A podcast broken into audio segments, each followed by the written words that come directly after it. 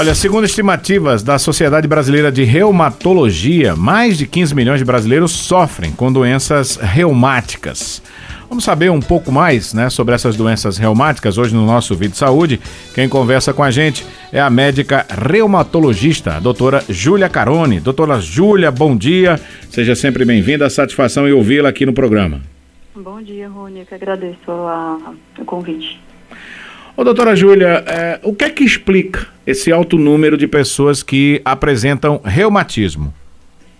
É, eu acho importante, na verdade, a gente saber o que seria o reumatismo, porque, na verdade, não é uma única doença, né? É, o reumatismo, na verdade, é qualquer doença que vai afetar o aparelho locomotor, que são articulações, ligamentos, tendões, músculos, até o osso, de uma maneira geral. Então, a gente tem, na verdade, mais de 120 doenças é, reumatológicas, né? Que pode afetar tanto homens quanto mulheres, na verdade, qualquer faixa etária, crianças, é, adultos e idosos também. Então, a gente tem, na verdade, várias doenças que são responsáveis por, por esse grande número de pacientes com doenças reumatológicas. Uhum. É, como é que se caracterizam essas doenças reumáticas?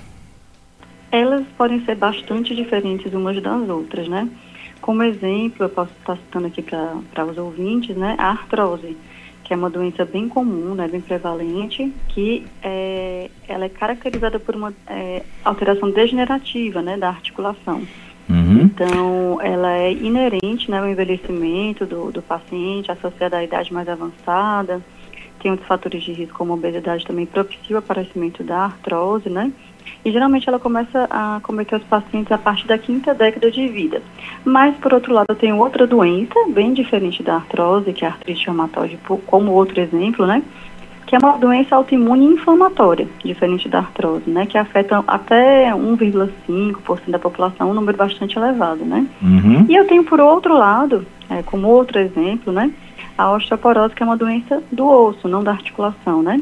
É uma doença causada pela perda da massa do osso, associada já é, aquele período pós-menopausa, as mulheres pós-menopausa, também associada à idade mais avançada e pode aparecer também junto a doenças inflamatórias, né? Então são três tipos de doenças, né? É, reumatológicas, mas que são completamente diferentes umas das outras. Uhum. Essas doenças reumatológicas, doutora, tem algum caráter hereditário?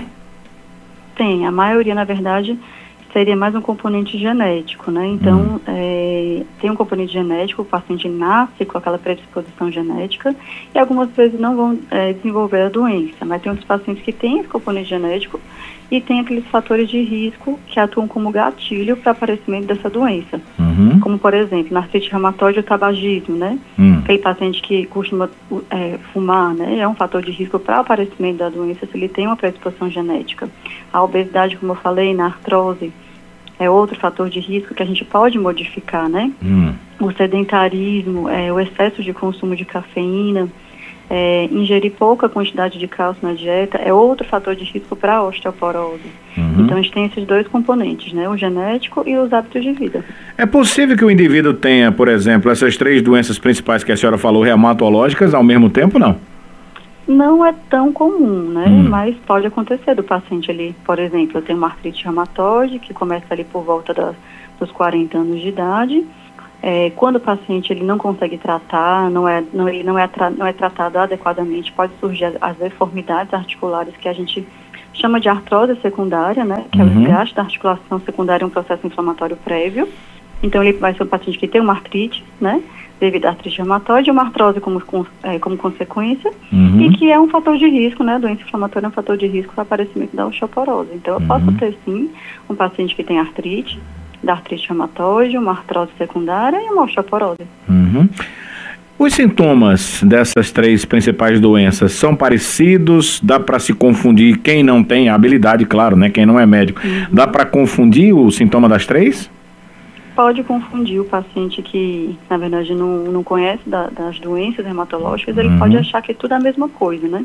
Então, o sintoma principal é a dor, né? O paciente que tem artrose, ele vai sentir dor, rigidez da articulação, o paciente, o paciente que tem artrite reumatoide, ele vai sentir dor também, vai sentir rigidez, vai sentir o edema da articulação, principalmente quando ele acorda, É, já o paciente que tem osteoporose não, ele não sente dor. Ele vai sentir dor, ele pode sentir dor se ele tiver uma fratura do osso consequente a esse desgaste do osso. Aí ele vai sentir sintomas, né? Mas se ele não tiver a fratura, ele é um paciente assintomático. Que se ele não fizer o rastreio para ser um médico, né? Uhum. Não fizer o rastreio para essa doença, ele não vai saber que tem e não vai conseguir tratar. Tem alguma doença reumática que pode ser assintomática, doutora? A osteoporose é, é uma doença que costuma ser assintomática quando não tem fraturas. Uhum. As demais doenças hematológicas, a maioria, né, o, sintoma, o sintoma cardinal, o principal e mais comum é a dor, né, uhum. articular. E a dor é difusa, né, a fibromialgia, por exemplo, os pacientes perguntam bastante na rádio, né, é, o que é a fibromialgia, né? Isso. É uma doença crônica que causa muita dor, né? Causa dor difusa no corpo inteiro, uma dor que caminha, mas ele não tem só dor, ele tem uma síndrome, né? Então ele tem, além de dor, ele tem fadiga, ele tem um sono ruim, ele tem um cansaço físico, então ele tem outros sintomas fora a dor, né? Uhum. Ele não tem o edema da articulação de fato, uma artrite, mas ele tem sensação de que incha, então ele precisa de um exame físico feito por um médico, às vezes exames de laboratório, é, exames de imagem para ajudar nesse diagnóstico. Uhum. Aí tem aquela pessoa que quando sente logo uma dorzinha já vai logo para analgésico, para anti-inflamatório, né? O que é que, que prejudica você mascarando essa dor, mascarando esse problema, doutora? Quando a dor ela é pontual, a gente pode fazer uso de analgésicos comuns, de uma dipirona, um paracetamol, eventualmente uhum. de um anti-inflamatório se não for um paciente tão idoso que tenha maior é, probabilidade de ter efeitos colaterais. Mas o uso recorrente de, de, de medicações, né, por é, dor recorrente, isso não é legal, né? Primeiro uhum. que você não está diagnosticando é, o problema, então você não vai conseguir tratar o problema. É, segundo que você fazer uso de medicações é, por conta própria, né, sem indicação médica, geralmente leva a um quadro de, de efeitos colaterais, né, então principalmente pacientes mais idosos, né, que usam anti-inflamatórios podem ter lesão do rim, né, fazer lesões de mucosa gástrica, fazer úlcera gástrica, então é bem complicado, é bem, é bem, uhum. não é indicado, né, esse uso incoerente das medicações. Uhum. É, tem uma faixa etária onde essas doenças reumáticas elas aparecem é, ou predominam? Depende da doença. O lupus, vamos falar do lupus, né? Ele acomete mais mulheres jovens, né? Pelos é, cerca de 30 anos de idade, 35. Já a artrite hematóide acomete mais mulheres numa faixa etária um pouquinho maior, 40, 45 anos. É, a artrose já comete um pouquinho é, pacientes com a idade mais avançada, dos 50 anos, 50 a 60 anos de idade, a osteoporose é a mesma coisa. Então, dependendo da patologia, também vai variar a faixa etária mais predominante da doença. Uhum. Eu vi que a senhora se reportou mais aí às mulheres, né? Isso é um predomínio? Essas doenças reumatológicas, elas realmente predominam mais nas mulheres? Sim, a maioria das doenças reumatológicas, elas acabam cometendo mais as mulheres por um fator genético, né? Mas tem algumas doenças que elas são universais, que elas cometem igualmente homens e mulheres, né? É, a gente tem tendinite né, associadas mais, mais ao esforço, né? Ao movimento repetitivo, então não, não acomete mais mulher ou homem, né? Uhum. A gente tem a, a, a, gota, né? Que é uma doença articular inflamatória, é a, do, é a artrite que mais dói, né? Quando ela comete, que acomete mais os homens, né? Do que as, uhum. bem mais os homens do que as mulheres também está associada a fatores genéticos e, hábitos alimentares, ao uso de bebida alcoólica, né? Mas geralmente, né, de modo geral, a maioria das doenças reumatológicas realmente acometem mais as, as mulheres. mulheres. né? E o diagnóstico, hein, doutora, para todas essas doenças reumatológicas, o lúpus, a, a fibromialgia, é, são parecidos? Tem algum exame que é específico para detectá-las?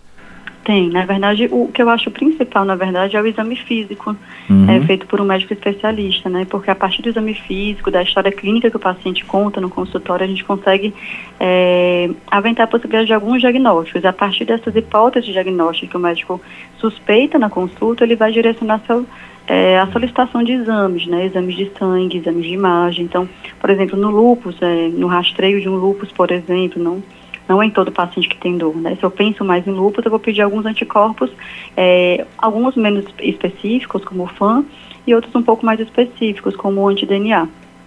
É, se eu suspeito de uma artrose, eu vou pedir uma radiografia simples ou até uma ressonância magnética daquela articulação para avaliar direitinho né, o que é está uhum. acontecendo com aquela articulação que o paciente sente a dor.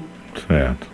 Agora, depois de, de, identificado, o tratamento também é diferenciado, vai depender do tipo de reumatismo que o paciente apresenta, né? Isso, varia bastante. Se o paciente tem uma, uma artrose, é, vou passar um condo protetor, posso passar um anti-inflamatório bem pontual para melhora, melhora do quadro da dor mais aguda, indicar muita fitoterapia, reabilitação, fortalecimento muscular importante para proteger aquela articulação. Por outro lado, se eu tenho um paciente com uma doença autoimune, como é o caso do lúpus, uhum. eu vou precisar passar é, outras medicações imunomoduladores, né, que vão modular o sistema é, imunológico, no sentido de deixar aquele paciente fora de atividade, uma cloroquina, ou uma metrexato para um quadro articular, ou uma azatioprina, por exemplo, que é um outro é, imunossupressor, imunomodulador para um quadro, por exemplo, hematológico, uma plaqueta baixa. Uhum. Então vai variar muito da doença e dentro daquela mesma doença, o quadro predominante que está cometendo aquele paciente. Ô, doutora, esses reumatismos, né? Que a senhora já falou, artrite, artrose, a, a, a osteoporose, osteoporose, eles podem desencadear outro tipo de problema de saúde na pessoa ou não?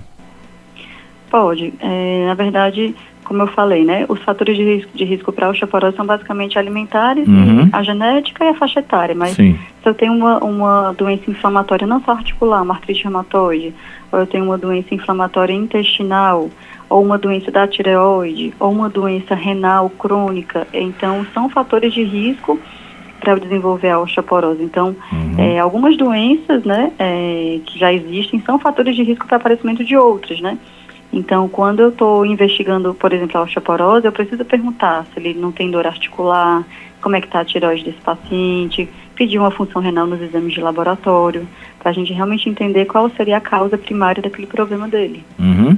Tem pessoas que dizem assim, eita, hoje está mais frio, eu tô com meu reumatismo está me incomodando. Tem alguma coisa a ver essa questão fria ou esse período mais frio com essa dor intensa que a gente sente no reumatismo, doutora? Tem. Inclusive, quem não tem reumatismo pode sentir um pouco de dor, né, nas juntas, dor no corpo, por conta do frio. Porque no frio a gente tende a fazer o quê? A contração muscular no sentido de aquecer, uhum. de aquecer nosso corpo, né? Então, essa questão do, do, da contração da musculatura pode levar a um quadro de desconforto articular, desconforto no corpo, e isso piorar o quadro de dor. Uhum. Mas ele, o, o frio, por exemplo, ele não vai me levar é, a fazer com que minha artrite reumatoide com meu lúpus ele vai descompensar, ele vai baixar minha plaqueta, nada disso. É a sensação de dor que realmente é maior por conta do frio. Mas aí não, não tem nenhum problema, é só a questão da dor que vai aumentar, né? Aumentar, preciso, o paciente precisa ser realmente orientado, uhum. tipo, precisa estar bem agasalhado, é, evitar a baixa temperatura, tentar evitar quando possível, né? Uhum. Para poder evitar o quadro de dor. É verdade. Agora, é, só para a gente finalizar, doutora, é, a gente já, já sabe que a artrite ela afeta apenas as articulações ou ela pode afetar outras partes do corpo? Na verdade, assim, a artrite, ela é uma inflamação da articulação, ela é um sintoma. Uhum. A artrite reumatoide é uma, ela é uma doença que cursa com artrite, né? Então, a artrite reumatoide, no caso, especificamente, é uma doença sistêmica. O principal sintoma é a artrite, é o cometimento da articulação. Uhum. Mas como ela é sistêmica, como eu falei, ela pode cometer qualquer órgão praticamente. É. Eu posso ter um paciente que tem um cometimento de articulação, somente posso, mas posso ter paciente que tem cometimento de articulação, de pulmão, de olhos, de sistema nervoso central, uhum. é, de rins também. Então, geralmente a artrite reumatoide, geralmente ela é uma doença sistêmica, né? Então, a artrite é um sintoma que pode estar presente na artrite reumatoide, no lúpus, numa vasculite, numa chikungunya crônica. Uhum. Então, a artrite em si não é, não é uma doença, ela é um sintoma que está presente na artrite reumatoide nessa todas que eu acabei de falar. Algumas dessas reumatites aí, ou dessas doenças, elas têm cura ou apenas tratamento? A maioria da, das doenças hematológicas elas são crônicas. Elas não têm cura, mas têm um controle, né? Então é importante uhum. o diagnóstico, né? De, de preferência mais precoce, para a gente poder é, não ter sequela articular, o paciente não desenvolver é, nenhuma nenhum prejuízo funcional daquela articulação, para a gente preservar aquela articulação ao máximo. Além de uhum. melhorar a dor, evitar sequelas e prejuízo funcional, fazer com que aquele paciente ele não se aposente precocemente, uhum. entendeu? Ah. Então, é. Esse é o conselho que a gente dá, geralmente. É. Como não tem cura, né, tem controle, isso quer dizer que o paciente vai tomar remédio pro resto da vida? Geralmente sim, tem casos que a gente consegue é, suspender ou fazer o desmame ou reduzir dose ao longo da vida. Uhum. Geralmente quando o paciente ele chega à idade mais avançada, mais idoso, a, gente, a doença ela tende a ficar um pouco mais branda. Uhum. Então, nesses casos, a gente consegue reduzir droga ou até mesmo suspender. Mas, de uma forma geral, a gente realmente trata de modo crônico esses pacientes. Ok, doutora Júlia Carone, muito obrigado pela participação com a gente aqui, pelas dicas. Até uma próxima oportunidade, doutora Júlia. Até a próxima, tchau, tchau. Nós conversamos com a médica reumatologista aqui no nosso Vídeo Saúde desta segunda-feira, a doutora Júlia Carone, né, falando aí sobre as doenças reumáticas. Então, meu amigo, minha amiga, nada de ficar sentindo aquela dorzinha, né? Ah, tô com uma dor no cotovelo, tô com uma dor na mão, nas articulações, no joelho, tô com uma dorzinha aqui no tornozelo, mas vou tomar um analgésico. Não, procure o médico, que é o mais indicado, né? Só ele é que pode dar um diagnóstico preciso do que se trata essa dor que você tem, né? Você pode estar com uma dor reumatológica e aí só com tratamento médico através de um especialista.